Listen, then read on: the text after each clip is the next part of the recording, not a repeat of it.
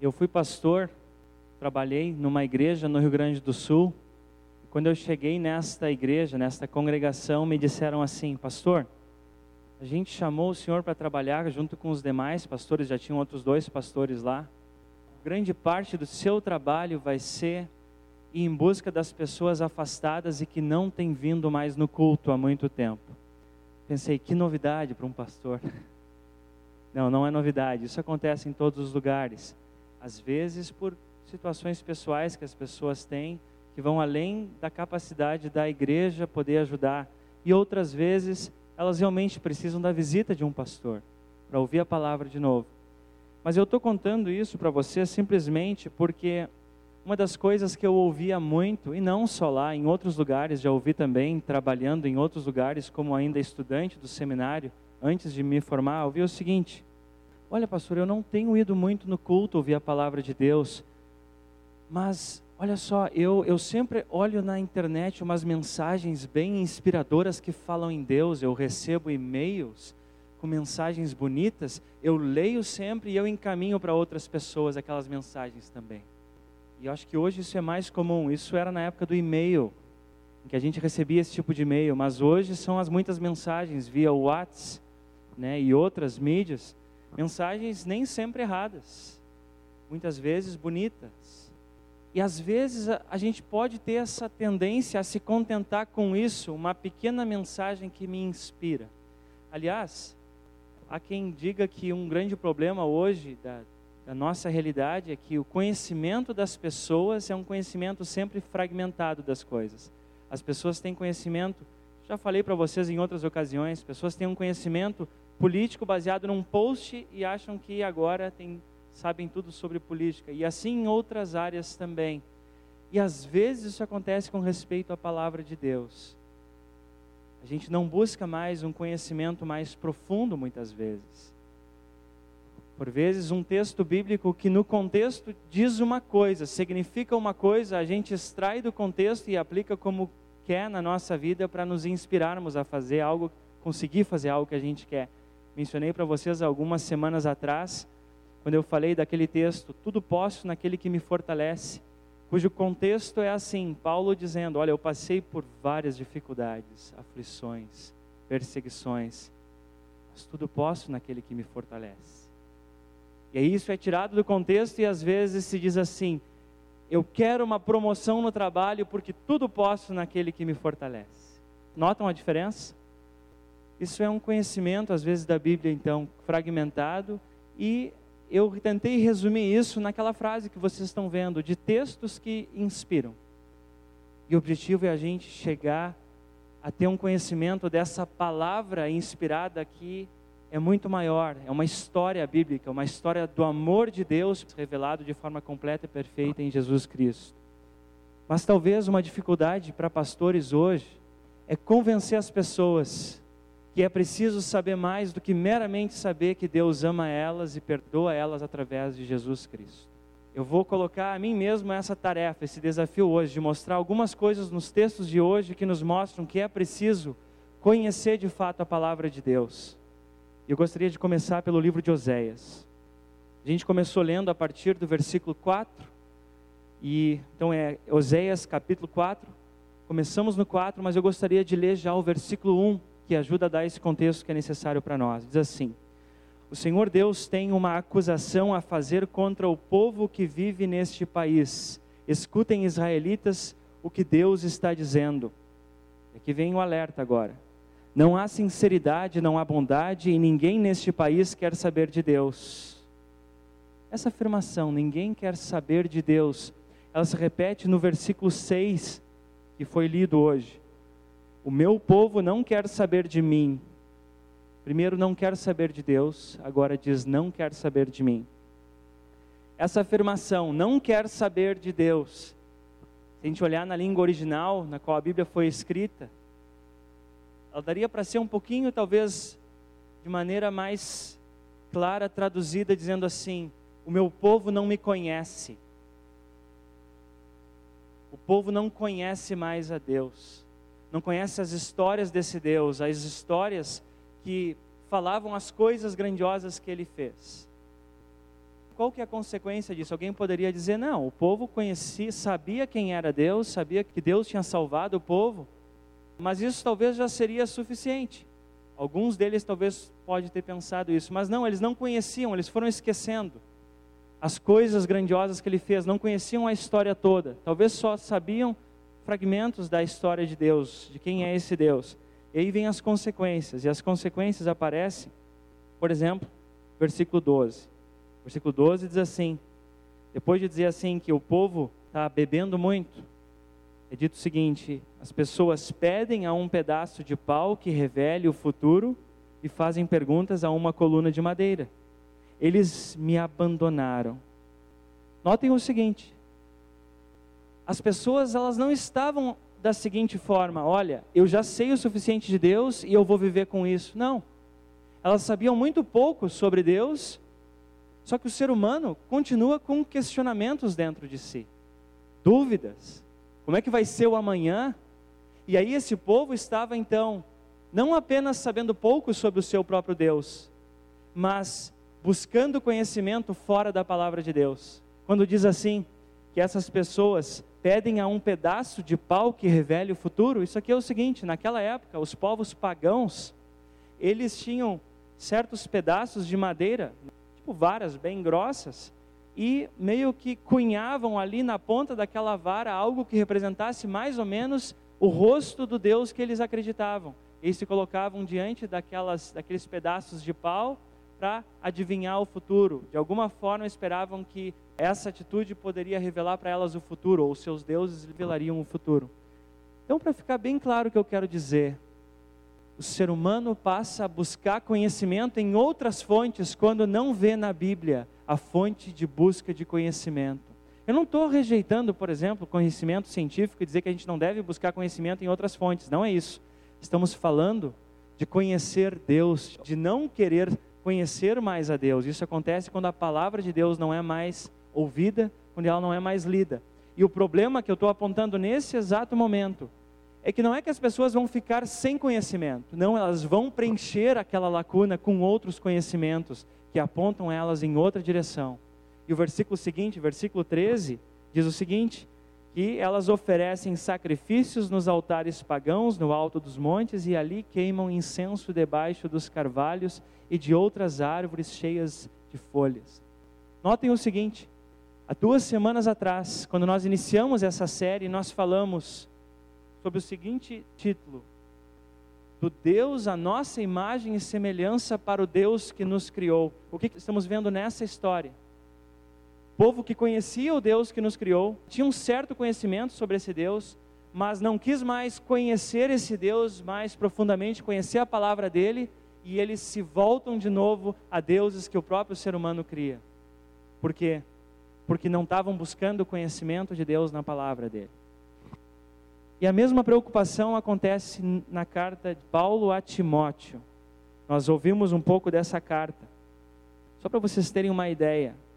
Versículo 1, capítulo 3, versículo 1, que não foi lido hoje, eu vou ler para nós.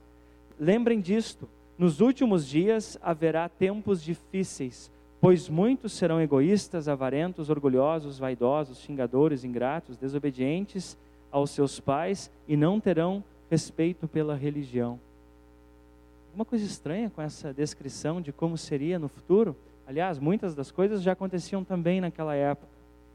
E aí agora, mais, no, mais adiante, no capítulo 4, feito também algum alerta com respeito a questões de ensino, que é isso que eu tenho focado agora. Capítulo 4, versículo 3. Pois vai chegar o tempo em que as pessoas não vão dar atenção ao verdadeiro ensino, mas seguirão os seus próprios desejos e arranjarão para si mesmas uma porção de mestres que vão dizer a elas o que elas querem ouvir. Eu estou dizendo essas palavras e talvez alguém pode pensar, poxa, o pastor está fazendo uma leitura aleatória e não o texto todo, mas tem um propósito isso. Mostrar que quando a Bíblia enfatiza a importância da gente conhecer o nosso Deus através da palavra, é por uma razão. E agora eu quero responder a pergunta: por que, que eu deveria querer ouvir mais a palavra e ler ela? E a razão, em resposta a essa pergunta, é a seguinte: Porque se eu não preencher a minha mente e o meu coração com o ensino que vem de Deus, eu vou preencher com outras coisas. Talvez coisas que eu quero ouvir, que vem de um Deus que no fundo, no fundo, eu estou ajudando a moldar a minha imagem e semelhança, porque é um conceito de Deus que eu criei, que só fala o que me agrada. Mas eu também quero falar respondendo a mesma pergunta: por quê? Por que, que eu deveria querer estudar mais a palavra, ouvir mais? Não apenas falando da razão, mas de um propósito que a palavra tem. E eu quero isso para a minha vida. E aí nós vemos, voltando um pouquinho nesse texto, capítulo 3, depois de falar de como seria difícil a vida no futuro, é dito assim: quanto a você, continue firme nas verdades que aprendeu e em que creu de todo o coração. Vocês sabem quem foram os seus mestres na fé cristã? E desde menino você conhece as sagradas escrituras. E aqui vem um ponto importante, as quais lhe podem dar a sabedoria que leva à salvação por meio de Jesus Cristo, por meio da fé em Jesus Cristo. Pois toda a Escritura é inspirada por Deus e é útil para ensinar a verdade, para condenar o erro, corrigir as faltas e ensinar a maneira certa de viver.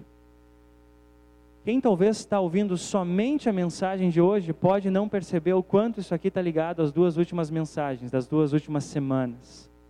Na semana passada nós falamos que a, a ideia de que eu tenho que olhar para dentro de mim mesmo e achar só coisas boas, e aí virar aquela chavezinha, resolver meus próprios problemas sozinho e caminhar rumo ao sucesso, ao progresso, à felicidade, isso está diretamente ligado a esse problema que Paulo aponta que vão haver ensinos em que as pessoas vão buscar esses ensinos porque ela, os ensinos dizem só o que elas querem ouvir. E aqui está dizendo agora, nessa parte, que a palavra de Deus ela é inspirada não, não por, por mim, não por você, não pelo ser humano, mas pelo próprio Deus. E o primeiro ponto da questão de propósito que eu falei. Por que, que eu devo querer mais ler a Bíblia? Qual que é o propósito? O propósito é que eu não quero perder aquilo que ela me traz. A sabedoria que vem do alto, a salvação por meio da fé em Cristo Jesus, o perdão, a vida.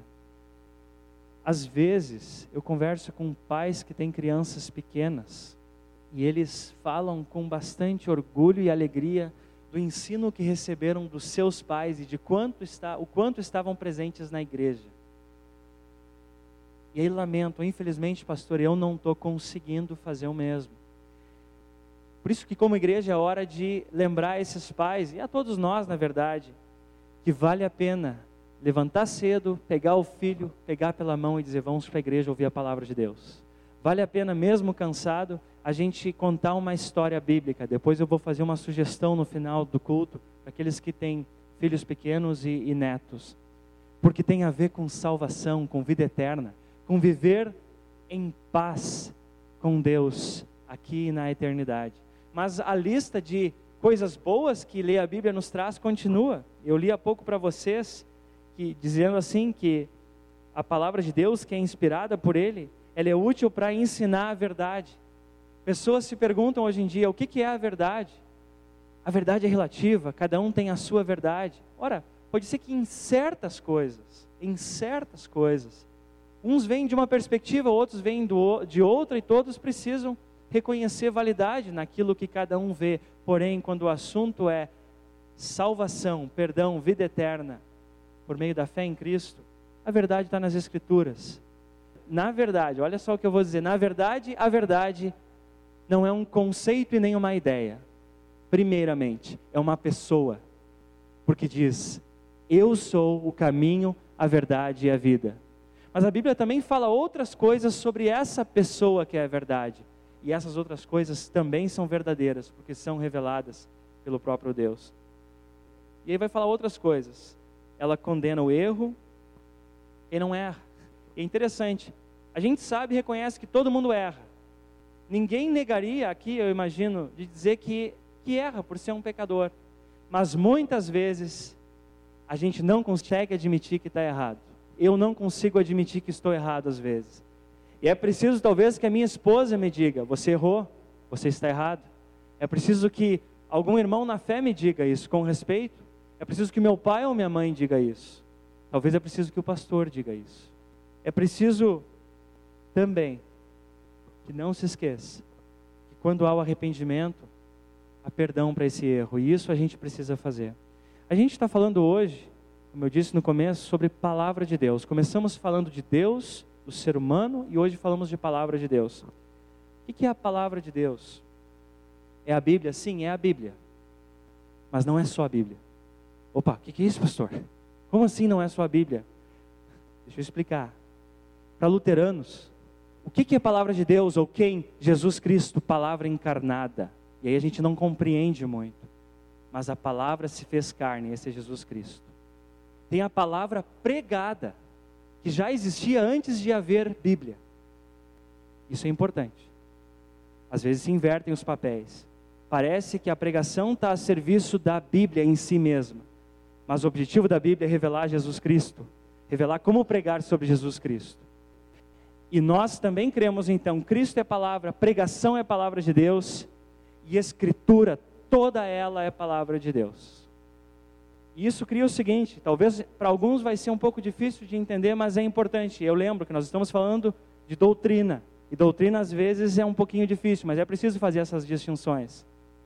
Toda a Bíblia é palavra de Deus mas ela em si não é o todo da palavra de Deus, porque o todo envolve a pessoa de Jesus Cristo e a pregação do Evangelho. Entenderam? Agora, a pregação não é palavra de Deus se não é baseado na Bíblia e se não aponta para Jesus Cristo. Aí é meramente uma pessoa falando, e aí, de novo, talvez apontando só para dentro de nós mesmos. E para concluir, então, esse momento, eu estou falando agora desse aspecto, não apenas do perigo que há em não valorizar a palavra de Deus, mas agora eu estou falando das coisas que eu ganho, do propósito que há em estudar a palavra de Deus. E aí tem o texto do Salmo de hoje. O texto do Salmo fala, como eu anunciei antes, de falar, de ensinar sobre quem é Deus para as próximas gerações. Eu aconselho que vocês leiam o Salmo todo, o Salmo 78 todo, porque contam várias histórias. O Salmo em si é um dos mais longos da Bíblia, se não me engano, o segundo mais longo. Ele conta histórias do povo de Deus, sempre lembrando a imperfeição do povo e a bondade e a fidelidade de Deus, numa história, e noutra história, e noutra história. E por que, que é feito assim? Por causa do que é dito no versículo 7, falando assim: ó, contem para os descendentes de vocês quem é esse Deus. E aí diz assim: assim eles também porão a sua confiança em Deus. Não esquecerão o que ele fez e obedecerão sempre os seus mandamentos ter confiança em Deus é aquilo que é esse grande propósito. Por que, que eu devia buscar mais a palavra de Deus? Eu preciso, eu preciso caminhar confiando nesse Deus. Confiando que nas minhas fraquezas, nas minhas falhas, nos meus pecados, Deus é bondoso para nos perdoar, diz num outro salmo. E a gente sabe que isso foi possível porque Jesus deu a vida por cada um de nós. É por isso que a gente começa o culto dizendo: você reconhece o seu pecado? Então perdoados estão os teus pecados. Toma e come, toma e bebe. Seu corpo e o sangue de Cristo para o teu perdão, para a vida e para a salvação. Isso nos permite também conhecer a palavra de maneira mais profunda, estudando ela, ouvindo ela e meditando dia e noite, no dia a dia, lendo ela em casa. Isso nos permite não só viver confiando em Deus, sabendo que tem um Deus bondoso, mas também morrer tranquilos. Pastores, às vezes, têm a situação que é também uma oportunidade de acompanhar a hora final das pessoas. E é possível perceber quando ela parte, a pessoa parte confiando que tem um Deus bondoso que nos salvou através de Jesus Cristo, que oferece o céu como herança. É possível notar a diferença disso para quando não há confiança. Por isso, aqui eu termino a mensagem de hoje de uma maneira um pouquinho diferente, com uma admoestação Ouça a palavra de Deus sempre que tiver oportunidade e se esforce para ter essa oportunidade. Não crie outras situações para que não haja oportunidade. Leia a palavra de Deus sempre que possível. Não deixe de ler com filhos, com netos a palavra de Deus, contando as histórias sobre como esse Deus é bondoso. Porque o temporal está forte lá fora. Ventos estão fortes. E de novo, como foi falado na primeira mensagem, não façamos de Deus uma boia que vai embora com as águas ou que afunda. Olhemos para Ele tal como Ele se revela a nós, como uma rocha de perdão, de salvação e de vida eterna. E Deus guarde a cada um de nós nesta verdade, hoje e sempre. Amém.